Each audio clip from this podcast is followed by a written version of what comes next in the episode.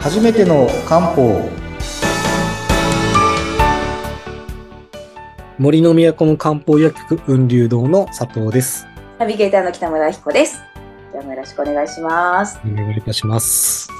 さあ前回、スクワレン、スクワランという話がね、そうですね。ねスクワレンの裏技を話したらうん、結構反応がそうですよ。という。そりゃ、そりゃ興味津々ですよ。 え、ちょっとスクワレン、せっかくなので、スクワレンのちょっと続きの効の色を話してから、はい。まあ、秋の養生の続きを。まあ、どっちにしてもスクワレン自体がすごい秋にいいのでうんうん。で、ちなみにスクワレンってどういうものかというと、はい。まずはですね、あの、普通に我々の体内に存在します。え、もう持ってるんですかただこれが、あのー過剰な運動とかい、加齢に伴って減ってくんですよ。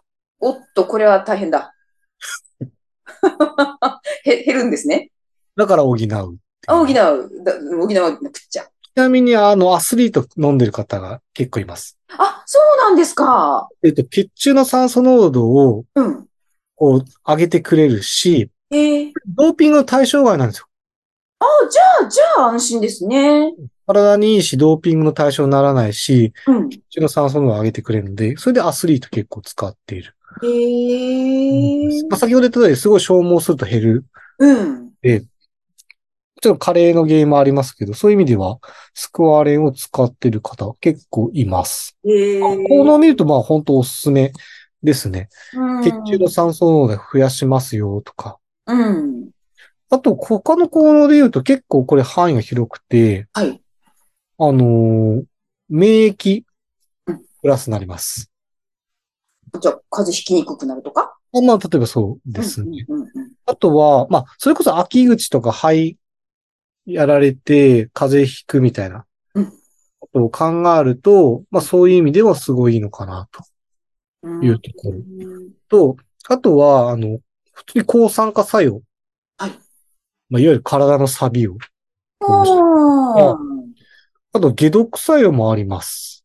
ーへえで、最近結構でも使ってるのが、まあ、秋の養生の前って多分ずっとがん、がんの話をしたと思うんですけど、放射線治療の副作用軽減にスコアレン効きます。あ、そうなんですか。へえ、そ、それはすごくいいですね。うんだから一般の人でも何かそういう病気で治療されてる方でもアスリートでも使えるっていう意味ですごいですし、まあ、前回お話しした通り裏技的にうん。普段飲むもののカプセルに穴開けて あ、肌にね。塗っちゃうっていうう。ん。です潤ねいがね。高いスクーラレンはそうやって使えるので。へえ。で、ただ、これなんか、メーカーの方に聞いて、スクワレンって奥が深いんだなと思ったのはうん、スクワレンっていうものは合成できるんですよ。作れるんですか本来はサメの、深海ザメの肝油から生成しして、我々もそっちの方を当然使ってるんですけど、はい合成できます。で、合成すると、当然価格安くなるし、うんあともっといいのが、あの、スクワレンって、今言った通り、サメの肝油から生成するので、香りは悪いんですよ。うん。香りは別に良くない。うん。旨味のないイクラみたいなもんなんで、味で言うと。うん。なんかた、あんま食べたくない。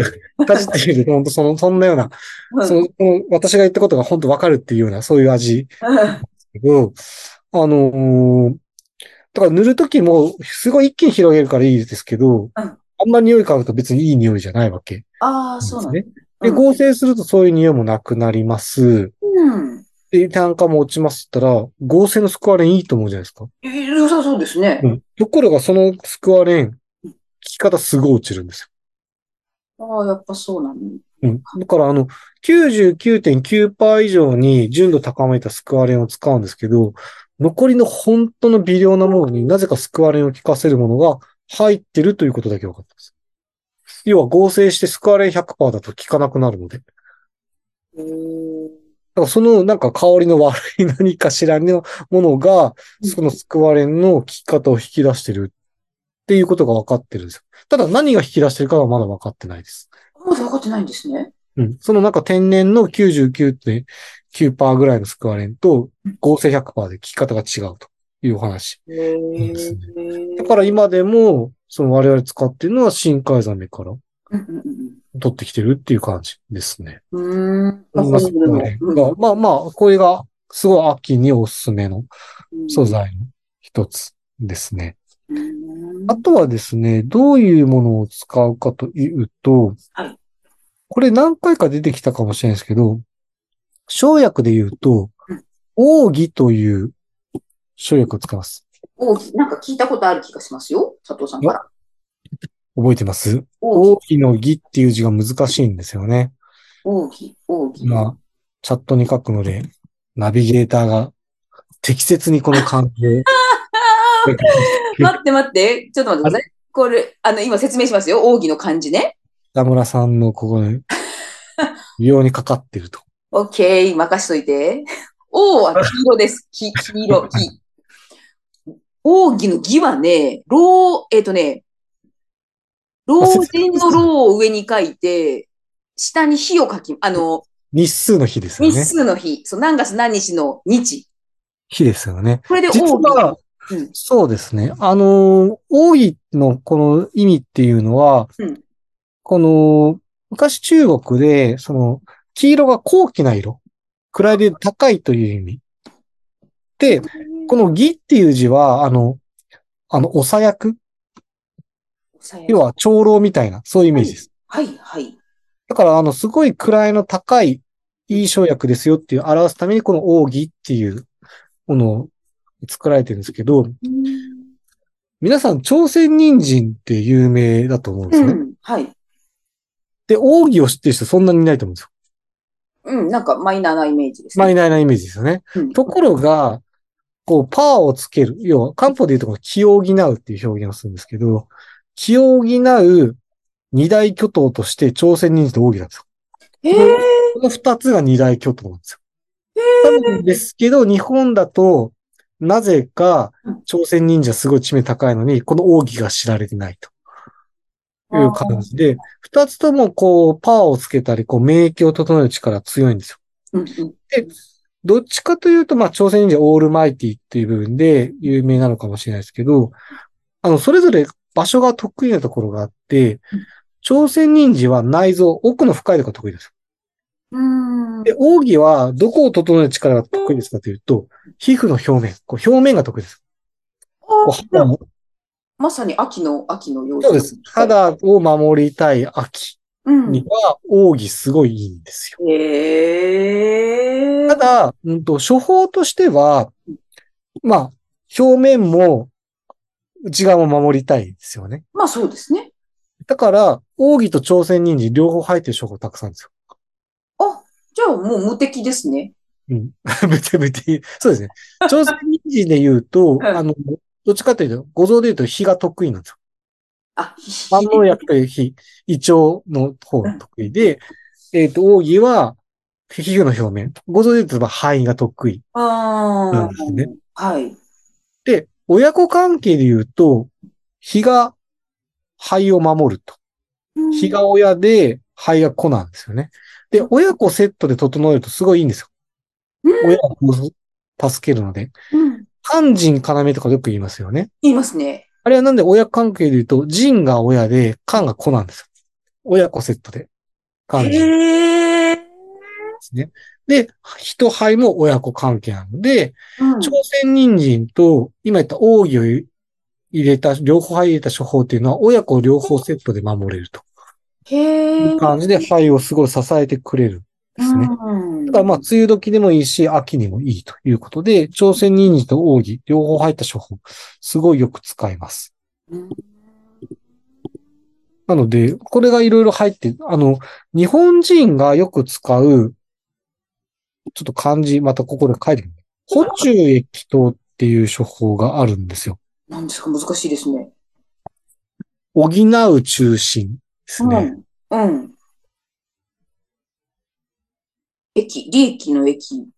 に気持ちの気で等で、補中液等。これ何でかっていうと、中心部を整えて気を持ち上げるっていう、まあまあまあ、胃腸の強化で使うんですけど、こうん。れ胃腸の強化ではあるんですが、これにも奥義が入ってます。へえ。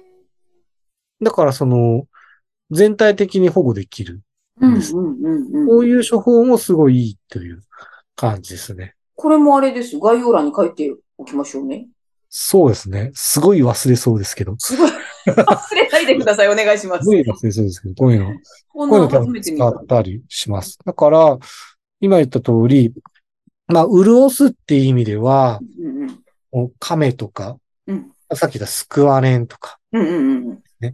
あとこう、全体で底上げっていう意味では、この補中液等っていうのは、秋すごいおすすめえの処方になります。まあ、ただ、あの、日本人って胃腸弱い方が多いので、うん補中液等はあんまり季節関係なく飲んでる方も、おそういう意味では多いかなとは思いますけどね。あ、じゃあ割とメジャーに。メジャーですね。うん。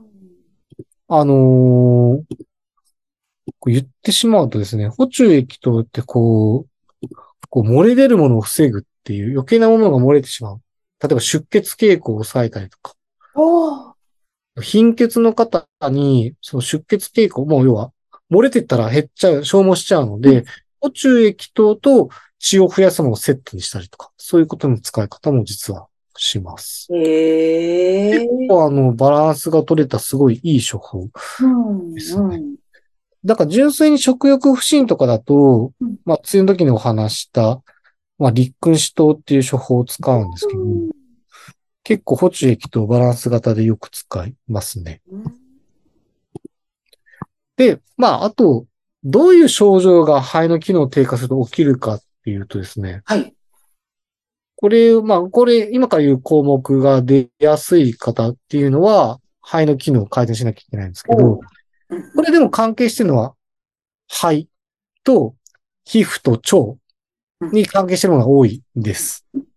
要は呼吸に関係してるものとか、皮膚に関係してるものとか、腸とかうん。なので、例えば、皮膚炎を起こしやすい方うん。これご存知の肺の機能を疑います。へえ。あと、便秘が起こりやすいもそうです。腸に関係するもの。ああ、それは想像つきますね。そうですね。うで、呼吸系なので、例えば鼻水が出やすいとか、うん。うん。喉が腫れやすいとうかん、こう咳とか痰が出やすいとかうん、こういうことがある方も、やっぱり肺の機能をアップさせなきゃいけないとうん。いうふうになって、さっき言った補充液等とかも一つの候補になってきます。うん。うん。うん。うん。